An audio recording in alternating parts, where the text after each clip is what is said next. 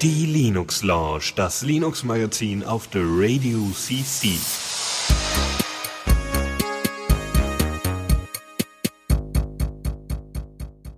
Hallo und herzlich willkommen hier zur Linux Lounge. 19 Uhr, Montag und der Philipp ist heute wieder da. Ja, nach technischen Schwierigkeiten habe ich es ja doch noch geschafft, ne? Erfreulicherweise, ja. Ja, worauf hast du dein Mumble installiert? Windows. Mit Linux wäre das nicht passiert. Ja, anders. Ja, da hättest du dann halt wahrscheinlich eine Stunde länger dran rumfrickeln müssen. ja, ja, naja, also, passiert. Ich habe aktuell überhaupt keinen Plan. Gestern zur Teamsitzung war es kein Problem und heute auf einmal geht es nicht mehr. Ich habe auch äh, Mass Effect aufgenommen ohne irgendwas und jetzt spinnt halt. Was soll's? Ah, Werde ich mich nachher noch damit beschäftigen müssen. Genau, genau. Ja, äh, hier, äh, ähm, ach, ja, Technik, nervig. Deswegen machen wir jetzt einen Technik-Podcast, um die positiven Seiten zu betonen. Es ist ja immer so ein riesiges Problem. Aber ähm, wenn du, also äh, äh hast du, hast du gerade das Pad vor dir, die unsere Notizen vor dir? Ja, habe ich schon vor mir, grundsätzlich. Perfekt. Dann kannst du gerne den Kommentar, den Stefan von der letzten Sendung gepostet hast, mal vorlesen, denn wir hatten, also du warst ja auch, warst du letzte Sendung oder Benjamin gemacht? Uh, nö. Okay. Nee, war ich nicht dabei. Nee, dann habe ich das war mit Benjamin gemacht. Und da ging es äh, unter anderem um Gedächtnisverlust und was passiert, wenn du äh, Passwörter benötigst, also wenn du dein Gedächtnis verlierst und damit alle Passwörter verlierst. Dann kommst du an nichts mehr ran, auch wenn alles super gesichert ist. Wie machst du das am besten? Und da haben wir schon ein bisschen rumgerätselt und ganz einfach gerne mal den Kommentar von Stefan, den er äh, bei der letzten Linux Lounge äh, äh, Folge 199 äh, geschrieben hat, einfach mal vorlesen. Das kann ich natürlich machen. Den Link werdet ihr dann wahrscheinlich eh sehen. Äh, und zwar schrieb Stefan, gute Sendung, hat Spaß gemacht zuzuhören. Zur Abschlussfrage wegen dem, äh, wegen Unfall mit Gedächtnisverlust, ja. Wenn wirklich große Teile des Gedächtnisses verloren sind, kann man sich dann überhaupt daran erinnern, dass man wichtige Daten verschlüsselt hatte oder wo man einen Hardware-Token zur Entschlüsselung deponiert hat. Ja, ist grundsätzlich ein guter Ansatz. Ähm, man kommt also nicht an einer Vertrauensperson vorbei, auch, auch was beim Tod die Weiterführung oder sichere Außerbetriebnahme von Servern etc. betrifft. Es könnte sogar so kommen, dass man sich selbst an die per, äh, Vertrauensperson nicht mehr erinnern kann. Daher könnte man übertriebenerweise so agieren, wie es die Hauptrollen in Total Recall gemacht haben, als die Erinnerung futsch war. Genau. Ja, also das wäre, also bei Total Recall war es so, ach, wie ging der Film nochmal? Äh, ein Typ weiß nicht mehr, wer er ist. Das ist jetzt äh, nicht ganz weit weg von der Thematik, die wir haben. Und er hat sich, glaube ich, selber Spuren gelegt, ja, um, damit er wieder weiß, wer er ist und was er macht und welche Aufgabe er überhaupt hat. Obwohl Total Recall, das war halt so ein Action-Epos, äh, war nicht schlecht. Ähm, mit Colin Farrell, glaube ich, in der Hauptrolle als der Vergessliche. ja, der ähm, die Neuverfilmung. Es gibt auch äh, eine alte Version mit Arnold Schwarzenegger, weil genau. ich mich da recht erinnere. Genau das, ja. Ja, und das ist äh, genau, das ist eigentlich nicht schlecht. Ansonsten, wenn man es jetzt so ein bisschen äh, äh, ja äh, bürokratischer hat, äh, hat eher oder da jetzt keine Leute hat, denen man wirklich vertrauen kann, ähm, ab wann man Leuten vertrauen kann, ist natürlich, wenn man ihnen Geld gibt. Also, indem man, ähm, indem man zum Beispiel einen Notar einschaltet, der dann dementsprechende Dokumente und so weiter bei sich verwahrt gegen einen Obolus und so weiter und der äh, dann eben auch Passwörter und so weiter dementsprechend verwahrt. Ja, ist doch gar nicht schlecht, finde ich. Kann man machen. Wunderbar, genau. Wenn ihr sonst irgendwie Kommentare auch zur heutigen Sendung oder sowas habt, könnt ihr, uns gerne schicken. Auch in der letzten Sendung, die vor zwei Wochen war, haben wir bereits schon Kommentare vorgelesen. Das ist super toll. Ich freue mich da immer wahnsinnig drüber, wenn irgendwie äh, äh Leute da von außen mal ein paar Ideen mit zusteuern. Äh, wird dann hier auch dementsprechend gewürdigt. Ja, müssen wir mal gucken, wie wir das dann machen, wenn wir zu viele Kommentare bekommen. Aber das Problem haben wir derzeit nicht. Und äh, deswegen das ist, äh, das ist dann ein Luxusproblem. okay. Ja, wunderbar. Ähm, sonst bei dir alles in Ordnung, Philipp? Ja, ich bin da gerade drauf gekommen, dass der Vollbildmodus vom Browser auch auf F11 ist und jetzt springt er bei mir immer hin und her, wenn ich mich okay. stumm stelle oder ah. ah, nicht stumm stelle. Ne? Mm, Tastenkombination, schön. ja, okay. Wunderbar. Äh, so, dann, äh, ja, sonst irgendwie was Neues in der Technikwelt, außer dass dann Windows nicht funktioniert, was jetzt keine neue, also das wäre jetzt keine News, aber sonst irgendwie was, was du mal ausprobiert hast in der letzten Zeit, technisch? Also in letzter Zeit eigentlich nicht. Die letzten zwei Wochen habe ich, glaube ich, über 100 Stunden beim Roten Kreuz verbracht. Also es ist nicht viel nebenbei ausgegangen. Okay, okay, da hattest du dann nicht so viel Zeit. Obwohl man, man weiß nicht, entspannt man da nicht irgendwie beim Zocken oder so? Äh, bin ich eigentlich nicht dazu gekommen, muss ich ehrlich zugeben. Wie gesagt, wenn man dann das so nach 12, 13, 14 Stunden nach Hause kommt, äh, ist erstmal Zeit zum Schlafen gehen, mehr oder weniger. okay. Und das, das ging die letzten 14 Tage halt so und die Woche wird wahrscheinlich auch nicht besser. Klingt anstrengend. Das kenne ich Ach, nicht, ich was. bin Student. okay, gut, ja. Äh, nee, ja, ich hatte äh, jetzt, äh, der Steam Summer Sale war ja, äh, oder ist noch, glaube ich, und äh, da habe ich dann mal ein bisschen eingekauft. so was man halt so braucht. Eier, Milch, Käse, Borderlands. Äh, äh, nee, ähm, äh, und da ist mir dann aufgefallen, unter anderem habe ich auch Storm United mir endlich geholt. Das war ja im Early Access und ich hatte das auch hier in der Linux Launch mal vorgestellt. Ähm, wollte das dann ausprobieren und merkte dann, hm, 4 GB RAM reichen für das Ding nicht, auch wenn das als Mindestvoraussetzung steht. Aber ich bin halt bisher gewohnt gewesen, dass äh, das durchaus auch mit 4 GB alles irgendwie funktioniert, die meisten Spiele auch auf High-End.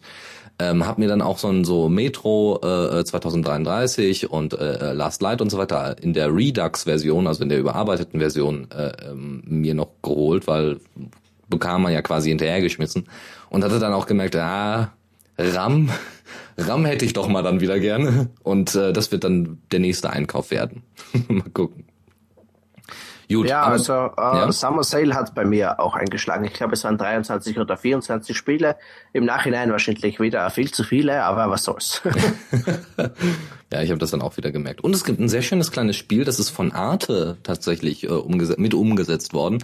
Das nennt sich äh, Typewriter. Typewriter, das ist äh, das ist ein Spiel, was quasi die die Geschichte der Typografie, also der Zeichensetzung, das heißt Buchstaben, unterschiedliche Fonts und so weiter, Schriftarten, äh, so ein bisschen erklärt, wann, in welcher Zeit, welche Schriftarten waren. Und die machen das so ein bisschen, also die machen das in einem in der Form von einem kleinen Puzzlespiel als auch Sidescroller. Ihr, man spielt selber so zwei Punkte und ist dann durch so eine wunderschöne Welt, muss dann, muss dann zum Beispiel ähm, so die kurvigen, äh, äh, die Kurv ja, es gibt irgendwie dann später auch äh, äh, Fonts, die aus dem Wilden Westen kommen und dann fährst du halt mit deinen beiden Punkten äh, diese, diese Wild-West-Fonts entlang. Das ist ganz witzig, ist ganz niedlich und ist eher so ein Pausenspiel, aber es ist auch tatsächlich atmosphärisch. Story brauche ich jetzt nichts zu erzählen, weil gibt's keine, aber kann man sich mal reintun. Aber be äh, besprechen wir jetzt heute hier nicht äh, näher. Gut, also dann wollen wir jetzt auch mal hier mit der Thematik, hier mit der blödes Vorgeplänke, ist ja schrecklich. Neues aus dem Repo. So, da haben wir endlich mal wieder eine Distro. Eine gute, alte, neue Distro. Ähm, Mageia. Ähm, war das, wie hieß das? Mandriva und Mandrake. Und Mageia ist noch mal eine andere. Also wir hatten, also als allererstes gab es so in der Distro-Hierarchie, soweit ich weiß, Mandriva. Mandriva war für allerlei bekannt und war tatsächlich auch mal so ein, so ein, so ein, Konkurrent mehr oder weniger zu Ubuntu, zu Debian und so weiter. Das hatte sich dann aber dann vor einigen Jahren doch durchaus erledigt. Also auch Fedora und so weiter, so als Alternative war da Mandriva tatsächlich genannt worden. Dann ist ähm, die, die, äh, die Firma, die Mandriva unter anderem betrieben hat ähm, und vorangeführt hatte, hat, äh, hat jetzt vor kurzem Konkurs angemeldet. Dementsprechend ist Mandriva jetzt auch gestorben. Es haben sich einige Forks daraus entwickelt. Open Mandriva, Mandrake und eben Mageia. Und Mageia ist jetzt in der fünften Version zur Verfügung gestellt worden vor kurzem und hat jetzt auch unter anderem Support für U- äh, UEFI-System, äh, dabei, was sehr schön ist. Ähm, auch äh, für etwas äh, ja neuere Hardware grundsätzlich äh, Unterstützung. Der Kernel ist äh, noch keine Vierer-Version, ist äh, 3.19.8, Xorg 1.16, äh, GTK ganz normal, Qt 5 und so weiter, KDE, GNOME äh, 3.14, kennen wir alles. Ja, ähm, mitgeliefert wird ein LibreOffice und ein Firefox, das reicht auch. Und ansonsten, ja, haben die jetzt 25.000 Packages. Und es sind jetzt in Mageia 5 nochmal 2000 äh, Applikationen dazugekommen, nochmal 2000 Programme dazugekommen. Und jetzt sind sie, wie gesagt, bei 25.000 Paketen. So, warum man Mageia benutzen sollte, wird dann hier auf dem Blog nochmal auseinandergenommen. Ja, ein Wort, Community. es geht eben darum, dass es, dass äh, im Gegensatz zu Mandriva, wo dann eben eine Firma gesagt hat, wo es lang geht, ähnlich wie bei Ubuntu, ähm, geht bei Mageia doch eher darum zu zeigen, okay, hier Community, ihr könnt auch was schaffen, helft uns doch mal eine ordentliche Distro umzusetzen.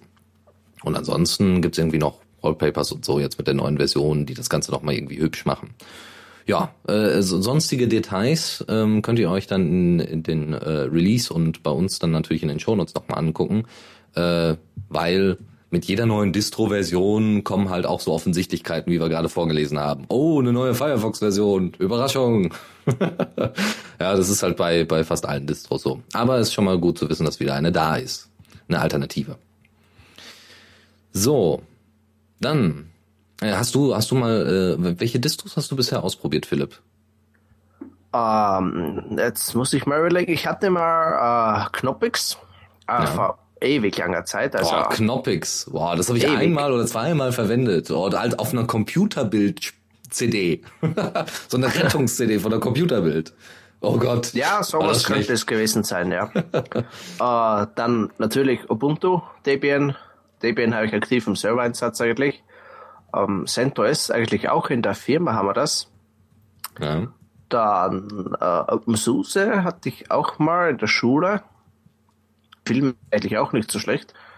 Und aktuell habe ich jetzt äh, Linux Mint, ja. Hm. Ah. Also das gefällt mir. Ich meine, ich habe hier ein, ein, kleines Netbook, das äh, würde wahrscheinlich nicht mehr als wie Linux Mint mit X-Face da fahren, würde ich jetzt mal sagen, aber das geht ganz gut eigentlich, cool. mehr oder weniger. Ja. Also fürs uh, unterwegs entwickeln reicht's gerade so. Okay. Ja, sicher. Also Netbook, äh, logisch, klar. Äh, da darfst du ja natürlich auch nicht schwer, schwergewichtiges. Was, was ist das? Mate oder X-Face oder was war das für eine Oberfläche?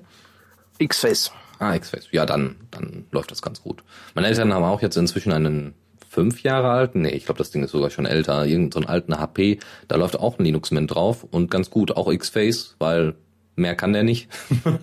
oder sonst sagen wir mal, sonst wäre nicht so ein positives Gefühl bei der Benutzung äh, oder oder so, so eine positive Erfahrung für meine Eltern, weil die sind ja jetzt keine Linux-Enthusiasten, sondern werden eher dazu gezwungen, das zu nutzen. Naja, so, Nee, also so so man Magea habe ich glaube ich einmal ausprobiert testweise, aber das war's auch. Ähm, hab's aber nirgendwo großartig drauf installiert, sondern meistens immer mir die Live-Images gemacht. Nach, seit ich bei Arch Linux bin, hat sich das mit dem Distro-Hopping einfach erledigt. Braucht man nicht. Ja, ich krieg alle Applikationen, alles super, alles cool, keine neuen Versionen, alles super keine Ubuntu mehr und so. ja, ich kann halt Arch nicht aktiv im Serverbetrieb fahren. Ne? Nee, oh Gott. nicht unbedingt. Nein, nein, nein, sollte man nicht. Obwohl Leute damit gute Erfahrungen gemacht haben, wie ich gehört habe, aber nein, sollte man trotzdem nicht. Außer man kennt sich sehr, sehr gut mit den einzelnen Versionen aus und so. So. Wunderbar. Weiter geht's. Äh, jetzt, also jetzt kommen wir mal zur Video-Editing. Ja? Ich benutze ja Caden Live äh, was ein ziemlich, also finde ich tatsächlich ziemlich fortgeschrittenes Open Source Programm ist für Videobearbeitung. Das kann durchaus mit äh, dem Windows Movie Maker mithalten. Nein, es kann durchaus noch mehr. Es ist nur von der Benutzerführung jetzt nicht so einfach. Ja, es ist deutlich komplizierter. Es erinnert so an dieses typische Verhältnis zwischen Photoshop und GIMP. Es sind nicht alle Funktionen drin und äh, bei Caden Live ist es so die typische Verbindung Sony Vegas oder von mir aus auch ähm, wie heißt denn äh, Premiere, genau, Adobe Premiere äh, und Kden Live ist genau dieselbe Beziehung wie Photoshop und äh, GIMP. Ja, einige Sachen sind deutlich komplizierter zu handhaben, also ist nicht so ganz so cool durchgestylt. Ähm, und es gibt dann natürlich nicht so viele Features. Trotzdem ist es ein powervolles Tool, weil ich baue damit tatsächlich auch Videos für, Ar für meine Arbeit, für meinen Nebenjob. Das funktioniert super. Eine Alternative dazu in Anführungszeichen oder ein alternatives Programm, was auch Video-Editing macht, heißt Flowblade und hat vor kurzem die Version 1.0 erreicht, was sehr erfreulich ist. Das Projekt ist gerade mal drei Jahre alt, äh, unter der MIT-License, ist ein nicht linearer ähm, Video, äh, Video ein Videobearbeitungsprogramm und benutzt das MLT-Framework und GTK 3, was sehr erfreulich ist, weil Kden Live, wie es der Name eigentlich schon sagt, KDE-N Live, ja, äh, benutzt natürlich Qt. Und inzwischen glaube ich auch Qt 5, wenn mich nicht alles täuscht. So, also GTK 3. Ich habe früher mal PTV benutzt für so leichte kleine Schnittsachen. So überblenden und so weiter, mal schnell irgendwie was fertig schneiden und dann irgendwie zu jemandem zuschicken oder als GIF exportieren oder sowas. Solche Sachen. Äh, PTV kackt aber dauernd ab. das bricht einfach mittendrin ab. Das ist ziemlich nervig. Ähm, Flowblade habe ich jetzt tatsächlich noch nicht ausprobiert, sieht aber, wie gesagt, relativ ähnlich aus äh, wie PTV und hat auch wahrscheinlich einen ähnlichen Fun ein ähnliches Funktionsspektrum. Da also mal reingucken, wenn es schon eine 1.0er Version gibt, sollten, äh, sollte es auch mehr Nutzer geben, die vielleicht auch Bug-Reports einsenden für äh, äh, Übersetzungen und äh, vielleicht auch einfach mal wieder ein paar Features mit reinbringen. Sehr erfreulich. So, jetzt kommen wir zu Media Goblin. Äh, hast du mal Media Goblin ausprobiert oder weißt du, was Media Goblin ist? Uh, ich weiß, was es ist. Ich wollte es mir mal installieren, aber es kann mir aktuell irgendwie noch nicht genug. Muss ich, ich ehrlich zugeben. Ja. Ähm, aber ich werde es voraussichtlich irgendwann mal installieren, irgendwo. ja. Ja, Media Goblin ist äh, so, so ein, ja, was ist es eigentlich? Es ist so ein, so ein Media, also so ein, so ein Media Center in Anführungszeichen, aber eben zur öffentlichen Präsentation. So ein, so ein Flickr für alles, ja, für jegliche, fast jegliche Art von Medium. Äh, nämlich, also hat auch irgendwie eine Pump.io-Schnittstelle und so weiter. Das ist echt großartig, was das Ding alles hat. Ähm, äh, Lizenzen werden ein, kann, können eingebunden werden. Äh, man hat eine, so, so, so ein Sideshow, äh, Sideshow, genau, Slideshow-Effekt. Äh, ähm, man kann durch die Einzel äh, man kann Alben organisieren, man kann sogar 3D-Objekte dort reinstellen, die dann dementsprechend angezeigt werden. Total genial, ganz, ganz großartig. Ähm, ja, so, und sie haben jetzt die 08er Version endlich veröffentlicht mit dem Namen A Gallery of Fine Creatures. Ähm, und man sieht als quasi Versionslogo ähm, haben sie so einzelne äh, Bilderrahmen genommen und haben innerhalb dieser Bilderrahmen Bilder von irgendwelchen Kreaturen. So ein Geist mit einer Weste um und ein Viech, so ein vierbeiniges Viech mit einem Riesenkopf. Ganz witzig. So, und zwar, was haben wir noch? Also die, die äh, Client-to-Server-API ist jetzt endlich drin oder beziehungsweise wurde deutlich äh, verbessert. Ja, Federation API, da, damit ist das, oder da die Federation API, also damit alles so verteilt ist, damit ihr äh, Bilder auch woanders hinpacken könnt und ihr quasi ein dezentrales, eine dezentrale, äh, äh, dezentrales, wie heißt es denn? Ja, so eine Art im Endeffekt äh, soziales, dezentrales, soziales Netzwerk für Inhalte äh, medialer Art habt. Klingt viel cooler als es ist. Nein, das klingt wirklich ziemlich cool. Und da haben sie jetzt eben eine, die Server-API, die Client-to-Server-API deutlich verbessert, damit das äh, in der zukünftigen Version mit der Federation-API besser funktioniert. Das ist sehr erfreulich. So, dann ähm, können, kann man jetzt diese Posts, ja, also es ist so ein bisschen blockartig organisiert, ja. Wenn ihr ein Bild postet, ist es so eine Art Post. Ihr könnt auch Texte, glaube ich, veröffentlichen. Äh, ist es inzwischen möglich, dass äh, über diese Pump.io-Schnittstelle mit äh, solchen Clients wie Pumper und Dianara äh, zu nutzen äh, und abzurufen? Das ist natürlich sehr erfreulich.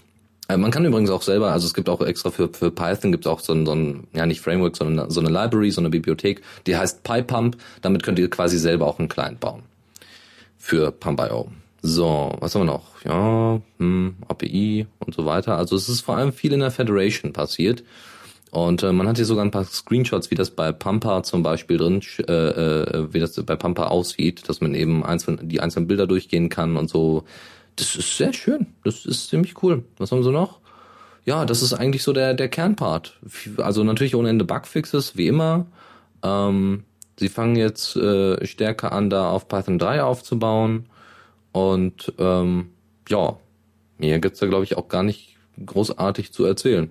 Nö, das sieht einfach grundsätzlich wieder mal gut aus. ja, und genau, sie nutzen jetzt irgendwie GStreamer früher, äh, also in der 1.0er Version. Da haben sie früher wohl ältere Versionen benutzt oder teilweise äh, G-Streamer gar nicht benutzt. Jetzt benutzen sie G-Streamer zum Abspielen und zum, zum Encodieren und so weiter. Das ist sehr schön. Das dazu. So. Aber finde ich sowieso schön, so eine schöne Idee, so eine Art Media Center, nicht zum selber angucken, sondern eben halt so, so, so verteilte. Wie nennt man das denn? Was ist das denn? Eigentlich ist es ja ein Social Network, so ein Flickr, so Flickr-artiges Social Network wie Picasa und so. Ähm, was nicht, es gibt es YouTube und so weiter. Also äh, ähm, und das eben dezentral zu organisieren, ist eine ziemlich coole Idee. Ja, weil man dann eben auch sagen kann, okay, jetzt wollen wir alle Media Gobbler nutzen, weil wir haben auch irgendwie zentrale Suchfunktionen. Ja, es gibt dann vielleicht irgendwo Knoten oder oder äh, besonders große Server, wo man dann irgendwie alle dran anschließen kann, äh, quasi, was dazu führt, dass man auf deutlich mehr zu, äh, auf deutlich mehr äh, Medien Zugriff hat. Das ist sehr erfreulich. So, also das dazu. Weiter geht's. Newsflash. Kommen wir zu einigen System-D-Mythen. Eigentlich ist es mehr oder weniger ein Link-Tipp, den ich hier habe.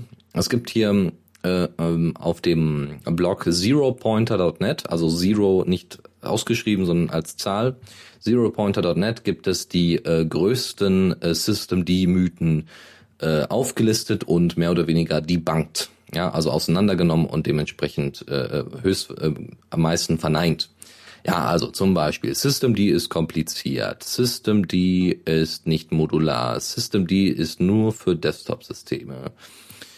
Also das sind alles die Mythen und darunter wird dann erklärt, warum das nicht der Fall ist. Äh, Systemd ist monolithisch, heißt also so ein, so ein, so ein wie so ein wie so ein Megakernel noch nebendran, so ungefähr. Systemd is not Unix, also nicht nach dem Unix-Verfahren äh, umgesetzt worden. Äh, Systemd ist komplex, Systemd ist mehr oder weniger Bloatware und so weiter.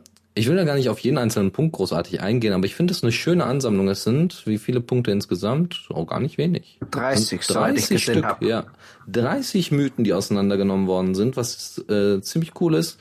Wenn also irgendjemand sich dann da äh, ähm, mal einlesen möchte oder selber irgendwie eher Verfechter von an, von von zum Beispiel Sys wie Init oder von Upstart ist, der kann sich vielleicht da mal einlesen und dann vielleicht ändert das so seine Einstellung zu System D. Vielleicht. Wenn nicht, ist nicht schlimm, aber dann hat man sich wenigstens mal mit der anderen Seite beschäftigt.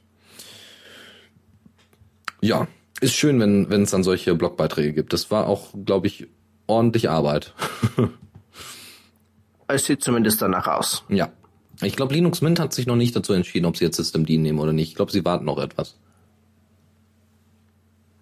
Ja, vielleicht kommt noch was Neues, irgendwas ganz Neues, was keiner vorausgesehen hat. Ja, da, da warten wir alle drauf. Das ist ja genauso, das wird wahrscheinlich genauso beliebt sein wie Xmir äh, im Gegensatz zu Wayland. äh, so von wegen, Xmir braucht eigentlich keine Sau, weil alle arbeiten an Wayland und da soll es auch bei bleiben. So, und äh, noch einen anderen Blogbeitrag. Und zwar, warum der NeoVim besser als unser alter guter Vim äh, Texteditor ist. Unter anderem, dass es, äh, dass die Plugin API deutlich besser ist. Ja, die Plug äh, Vim, die die Plugin API äh, von Vim ist echt einfach grundsätzlich schlecht, zumindest nach Aussage dieses äh, dieses ähm, Bloggers hier. Ähm, einige einige Plugins, die man ausführt, führte auch dazu, dass einfach die die äh, das User Interface von Vim einfach anfängt zu gefrieren das sollte so nicht stattfinden. Ähm, das ganze Ding, also hier Vim ist geschrieben in C, äh, NeoVim ist, oh, in was war das nochmal geschrieben? Steht leider hier gerade nicht. Äh, ich habe es letzte Mal noch gesehen. Naja. Ähm, davon abgesehen, dass es in C geschrieben ist, es ist auch 20 Jahre alt und dementsprechend sind auch einige Sachen drin, die halt keine Sau mehr braucht. Es ist halt sehr, sehr viel altes Zeug drin, was gerne mal wieder äh, entfernt werden darf. Sehr viel Unterstützung für alte Hardware, die es heute kaum noch gibt. Was natürlich auf der einen Seite eine coole Sache ist, aber ganz ehrlich, dann kann ich auch eher äh, irgendwie irgendwelche Distros holen, die deutlich älter sind. Ja, also die ISOs werden teilweise immer noch angeboten. Es gibt Distros, die sich deutlich darauf ähm, spezialisiert haben, zu sagen, wir wollen extra Software anbieten, die ein bisschen älter ist, weil aus dem und dem Grund, weil wir zum Beispiel auf alten Rechnern eher laufen wollen. Ja. Irgendwann wird das mit 32-Bit wahrscheinlich auch passieren. So, es gibt auch wohl kaum Alternativen zu NeoVim. Ja, außer, also, ne, also dass es irgendwie Sachen gibt, die diesen Vim-Approach, ja, diesen, äh, diese, diese Vim-Idee, wie man eben Vim benutzt, das irgendwie neu ordentlich umsetzt. Das gibt es in kaum, kaum einer Form, ist jetzt zumindest die Aussage hier des, des, äh, des Kollegen, der den äh, Beitrag hier geschrieben hat. Und da, und, und Wim steht auch so ein bisschen, tritt so ein bisschen auf der Stelle und NeoWim geht da halt ein paar Schritte weiter.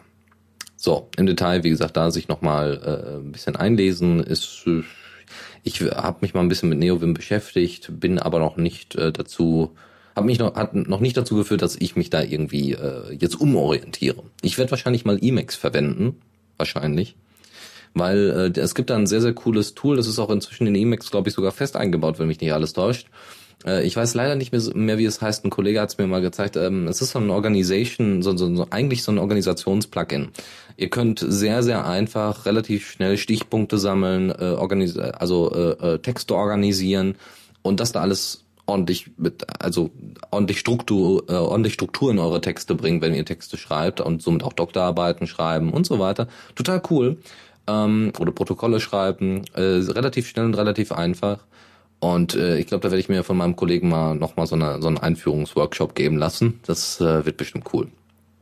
So, und aber ich sollte mich mit Wim auch nochmal wieder ein bisschen intensiver beschäftigen.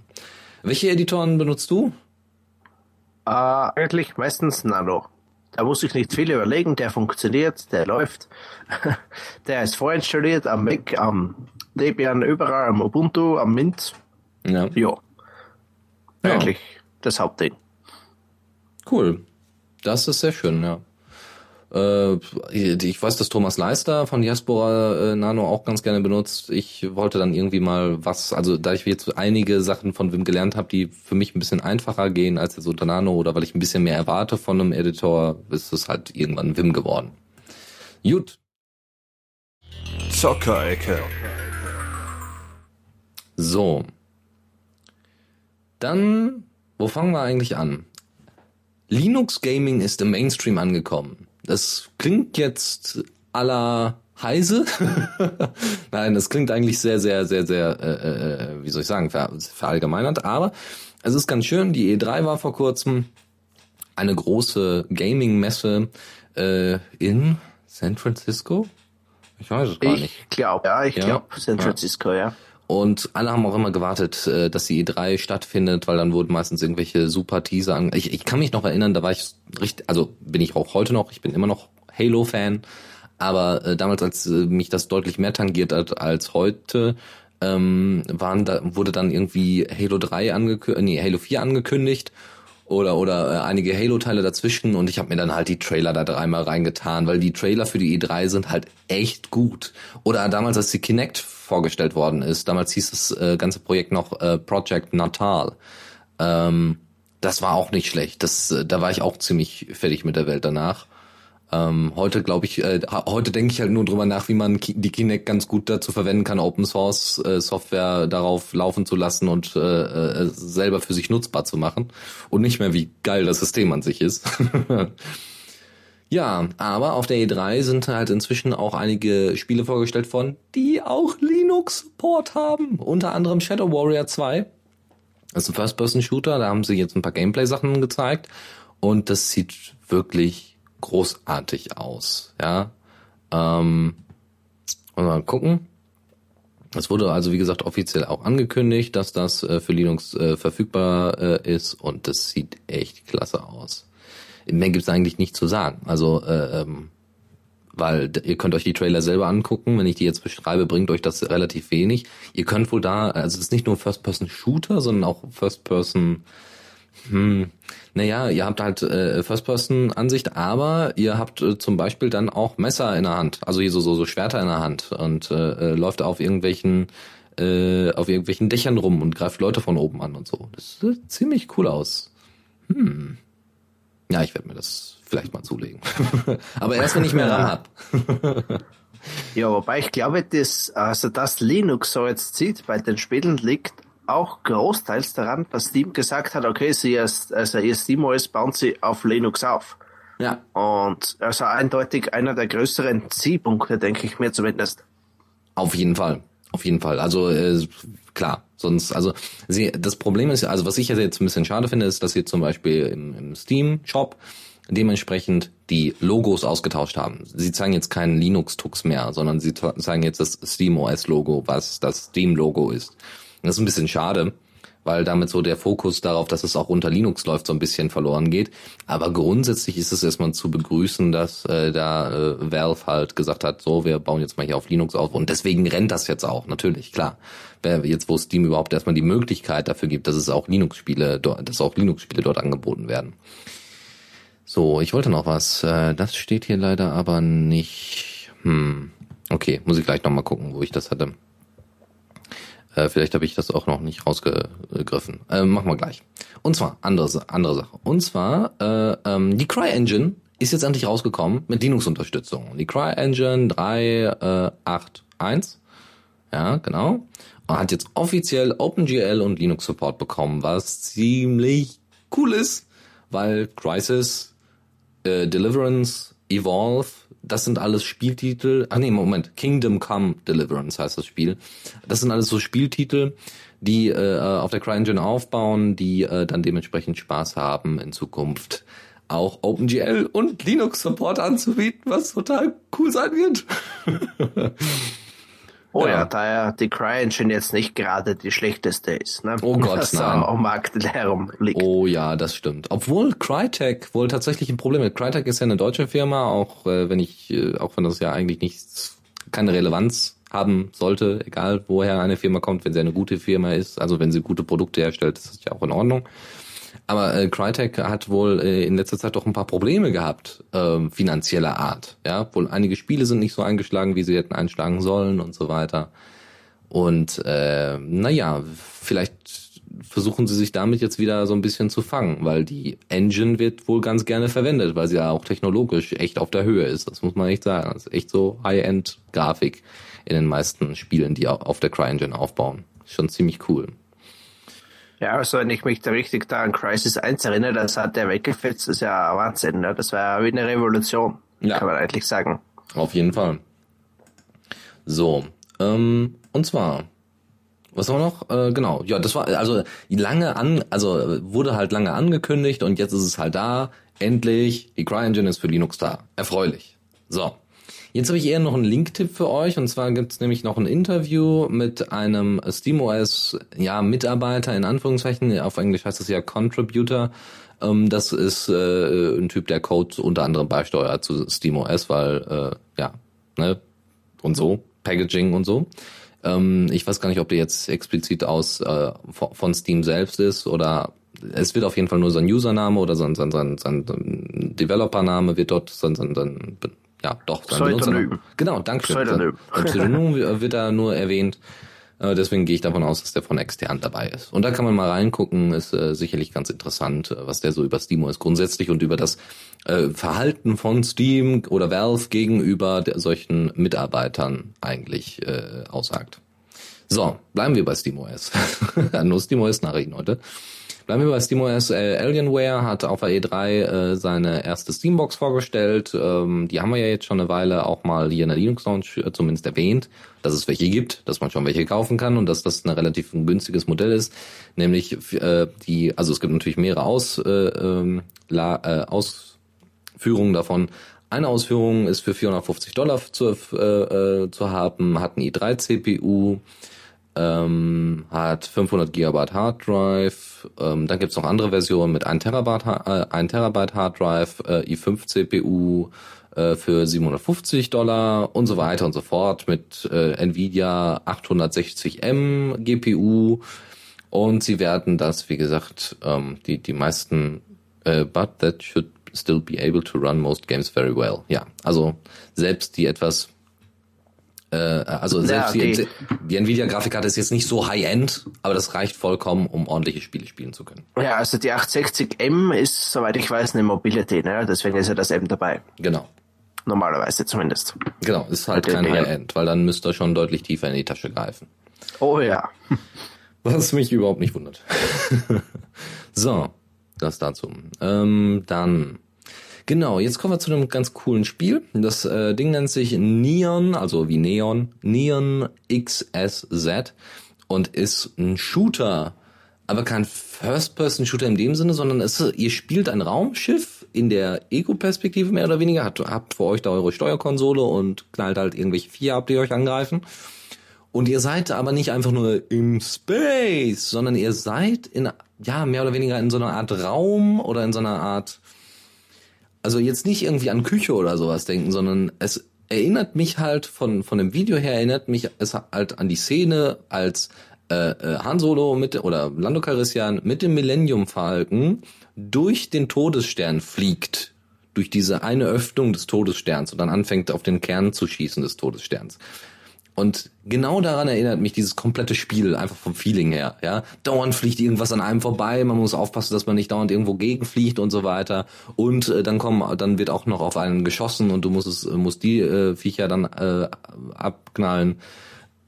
Sieht sehr hübsch aus und ist soweit ich weiß von Twitch, wenn ich das hier nicht äh, falsch gesehen habe.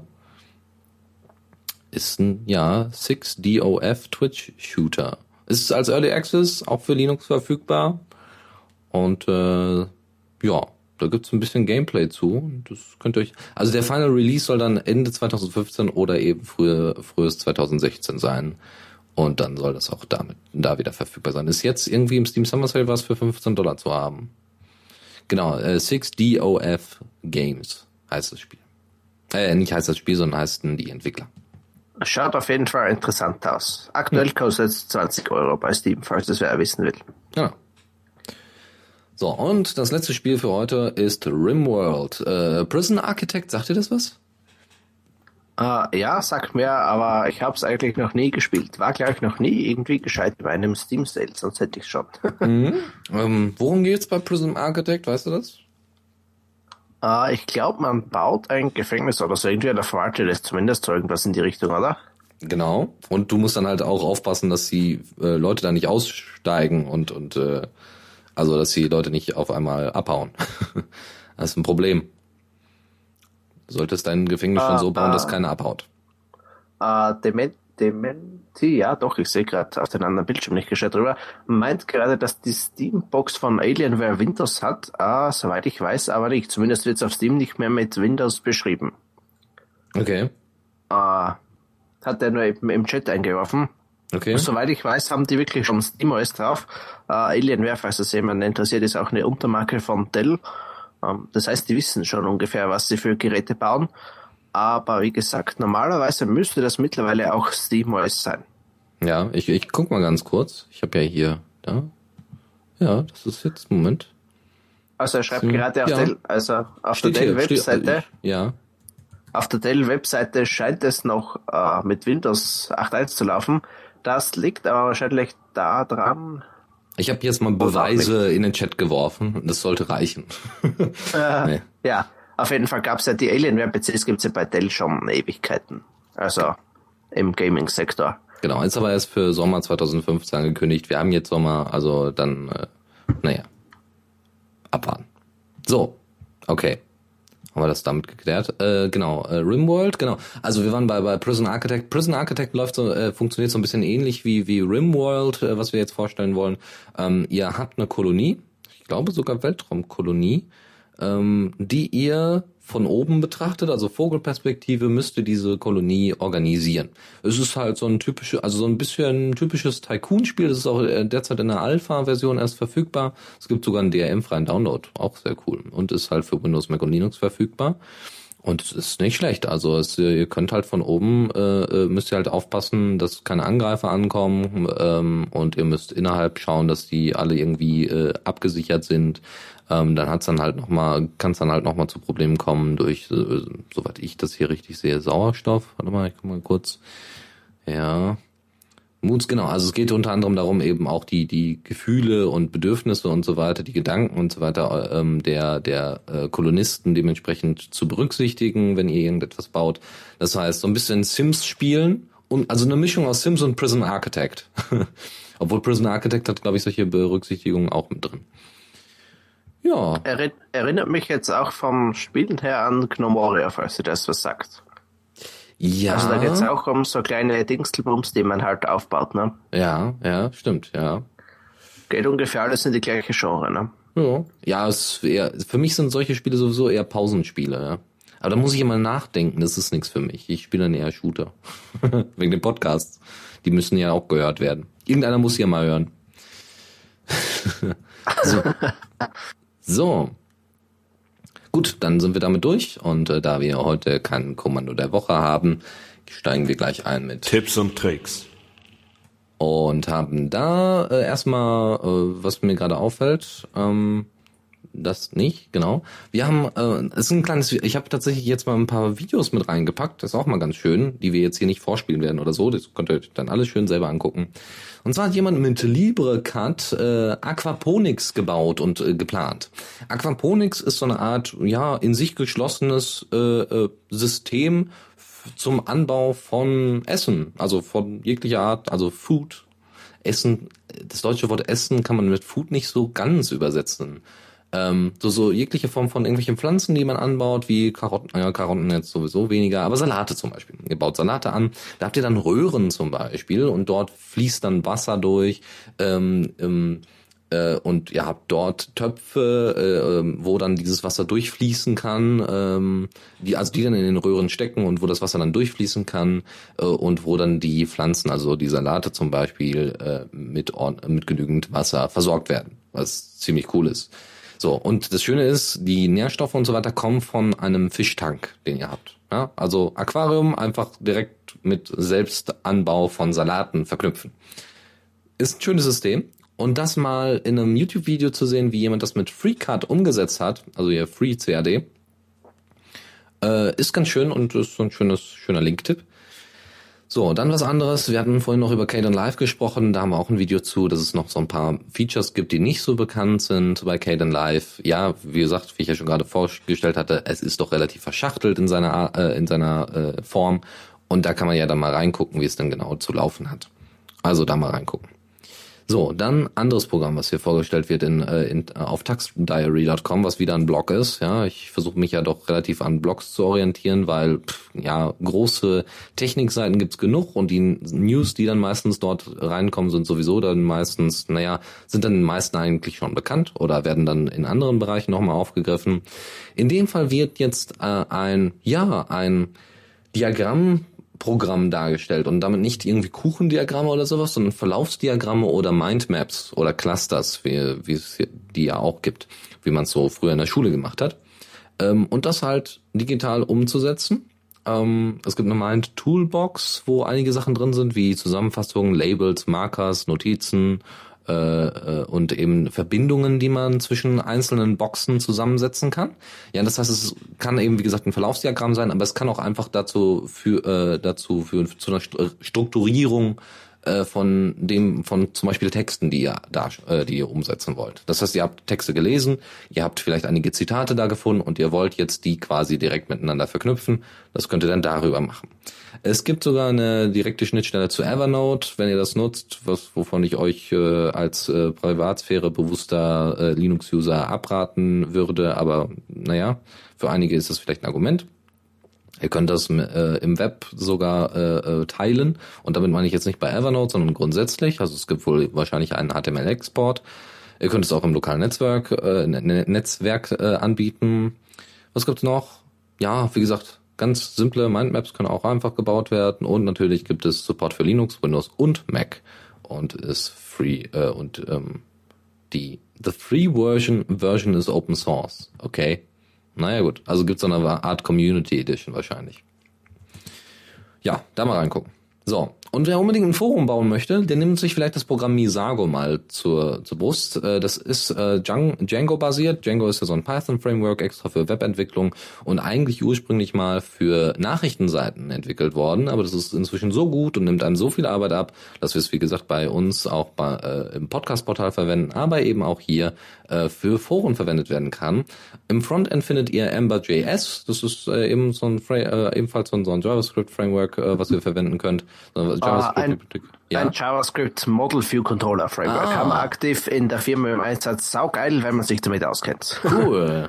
Okay. Was, was genau, also was, kannst du gerne mal ein bisschen ausführen, was genau da passiert? Mit dem ah, ja, also es ist ein Frontend Framework, logischerweise es läuft als ein Browser und ich habe eben meine Models, wo halt die Daten drinnen sind und dann gibt es eben die Controller, die irgendwas mit den Daten machen und die Views, die das Ganze halt anzeigen. Äh, ja, eigentlich, wie man das Model View Controller System eigentlich aus der praktischen Entwicklung kennt, ähm, nur halt im Browser vorne funktioniert sehr gut, wie gesagt, wenn man sich auskennt, hat an einigen Ecken noch ein paar Macken, aber das werden wir auch noch irgendwann ausbügeln. cool. Aber du machst das selber ein bisschen JavaScript, ne? Uh, ja, sehr viel JavaScript. Ich habe ja Node im Server-Einsatz, also Node.js. Und ja, mhm. als, als Webentwickler komme ich da nicht drum herum. äh, Misago hatte zudem auch Plugin-Schnittstellen, wie es jedes gute Forum hat. Und ähm, das wäre es auch, glaube ich, eigentlich. Es sieht ganz gut aus, aber das lässt sich ja mit jeder Art von Skin und so weiter ändern. Und sie haben natürlich ein Forum über ihr Forum, wie man das immer so hat. So, andere Sache, ich benutze auf meinem Server inzwischen Munin. Äh, ne, ist relativ simpel, kann man sich gut äh, ähm, die Informationen dementsprechend zusammensuchen. Wenn man mehrere Server hat, ist es sogar noch besser, weil ihr habt ja einmal so ein, so ein Client-Server-System, es gibt so eine Munin Node und es gibt einen Munin Client und ihr könnt dementsprechend auf einem zentralen Server bei euch irgendwo mehrere Serverinformationen zusammenführen was dazu führt, dass ihr von, äh, dass ihr alles schön zentral habt. Jetzt gibt es ein Tool, äh, was quasi diesen Munin Client deutlich erweitert, nämlich Munin MX. Äh, das ist vor kurzem Open Sourced worden, hat eine JSON REST API und äh, mehrere Plugin-Möglichkeiten, die dementsprechend Informationen gut verarbeiten kann. Das Interface, wie ich mir das bisher über ein paar kleine Screenshots angucken konnte, sah sehr cool aus und ist deutlich ähm, ja ausgefeilter als das typische Munin-Interface und darf dementsprechend gerne mal äh, in Augenschein genommen werden. So, und jetzt haben wir noch ein paar schöne und nette Link-Tipps. Erstens, hast du, Philipp, noch VHS-Kassetten bei dir zu Hause? Ah, ich glaube, wir haben noch welche irgendwo. Also ich weiß, das Hochzeitsvideo meiner Eltern ist auch noch auf VHS-Kassetten, die sollte ich mal irgendwann digitalisieren. Äh, Jo, ich hatte viel. Ich habe sehr viel aufgenommen in meiner Kindheit, wobei es eigentlich gar nicht so lange noch her. Mhm. Also ja, haben wir noch irgendwo. ja, ich habe auch noch einige Sachen. Die müsste ich auch mal äh, digitalisieren, genau. Und darum geht's auch hier. Bei opensource.com gab es eine schöne kurze Anleitung, wie man äh, die meisten VHS-Videos äh, in MP4 umwandelt. Äh, da kann man mal kurz reingucken. Das ist ein schöner Link-Tipp. So, ansonsten, was macht man, wenn man keine Stereoanlage hat, die jetzt im kompletten Haus dementsprechend angeschlossen ist. Genau, man macht das alles mit Puls Audio. ähm, man nimmt sich ein Pi, installiert da drauf Puls Audio und steuert unter anderem mit MPD und Puls Audio und so weiter, steuert man unter anderem darüber dann äh, die Musik im kompletten Haus per lokales Netzwerk. Dafür gibt's eine schöne Anleitung. Eine andere Anleitung, die ist vom Linux und ich Blog, ja, der auch schon relativ bekannt ist, ist ja quasi das Heise der Blogs. ähm, aber da auch schöne, eine schöne Empfehlung, äh, PowerTop und Arch Linux. Wie man eben, PowerTop, äh, PowerTop ist ein Tool, um wie, wie, wie, der, wie es der Name schon sagt, um eben die, die äh, Energieverwaltung unter Arch Linux auf einem Laptop zum Beispiel deutlich zu verbessern. Ja, auf einem normalen Tower brauchst du das nicht unbedingt, aber auf einem Laptop sollte man das deutlich, äh, sollte man sich das mal angucken und da gibt's einige Tipps von Christoph vom Linux und ich Blog. Und ähm, dann von Sören Henschel, der sehr viel mit Mozilla zu tun hat. Vor kurzem ist in Firefox auch die Pocket-Integration mit hineingerutscht, äh, weil Firefox oder beziehungsweise Mozilla versucht ja so jetzt deutlich mehr Geldgeber zu haben, was dazu führt, dass sie eben nicht mehr von Google abhängig sind, weil auch die Google-Verträge ausgelaufen sind und so. Und Pocket ist jetzt ein Anbieter davon. Und da gibt es halt eine direkte Pocket-Integration im Firefox, die automatisch, äh, Pocket ist ein Tool, womit ihr so, so eine Art Read-It-Later-Dienst, ihr könnt einfach bestimmte äh, Seiten euch angucken und speichert die einfach dann in Pocket und könnt euch die dann später nochmal angucken. Es ist sogar Read It Later. Also genau. ganz am Anfang. Äh, man kann sich auch vorstellen, irgendwie wie, äh, wie hieß denn das mit D, glaube ich, gibt es das oder so irgendwie. Man kann sich ja auch, teilweise gibt es das auch zum Privat installieren, wer Pocket nicht vertraut. Ist aber dennoch ein cooler Dienst. Ich habe es auch eine Zeit lang eingesetzt, äh, bis ich was Open Source mit sich gefunden habe, was ich aber aktuell nicht weiß, wie es heißt. Okay. Wallerback oder so irgendwie. Ah ja, äh, oh ja, ja. Wallerback. Ähm, genau. Stimmt. Äh, haben wir, glaube ich, sogar mal in einer Linux Lounge. Ähm, ich glaube, ja. So ich habe es gefunden, haben. ja, ja. Hier, ich, ich kann es direkt als Link, kommt in die Show Notes. So, Open Source. Also ja gut, also es geht ja hier um die Integration, ne? Open Source Alternative zu Pocket. So, tut mir leid, dieses Getippe, das hört man leider. So, fertig. Ähm, und zwar, äh, wie man das, wie man diese Pocket-Integration aus dem Firefox rauskriegt. Ne? Das ist halt immer so eine so eine Frage. Und da gibt's da gibt's halt eine schöne Anleitung zu. Wie gesagt, äh, Wallerback ist jetzt auch dabei als Link. Und ähm, es gibt Nachrichten von OpenShot. OpenShot hat ja vor kurzem, äh, ja, vor kurzem ist auch schon wieder Jahr, ein halbes Jahr her, mindestens.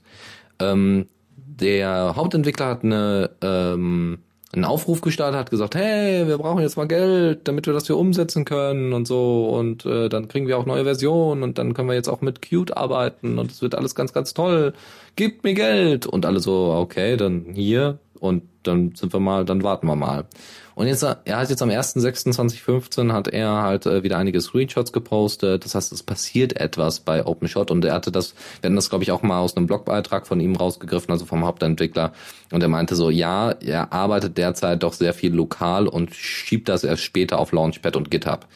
Ähm, damit die Leute was davon haben. Aber das sieht bisher sehr, sehr cool aus.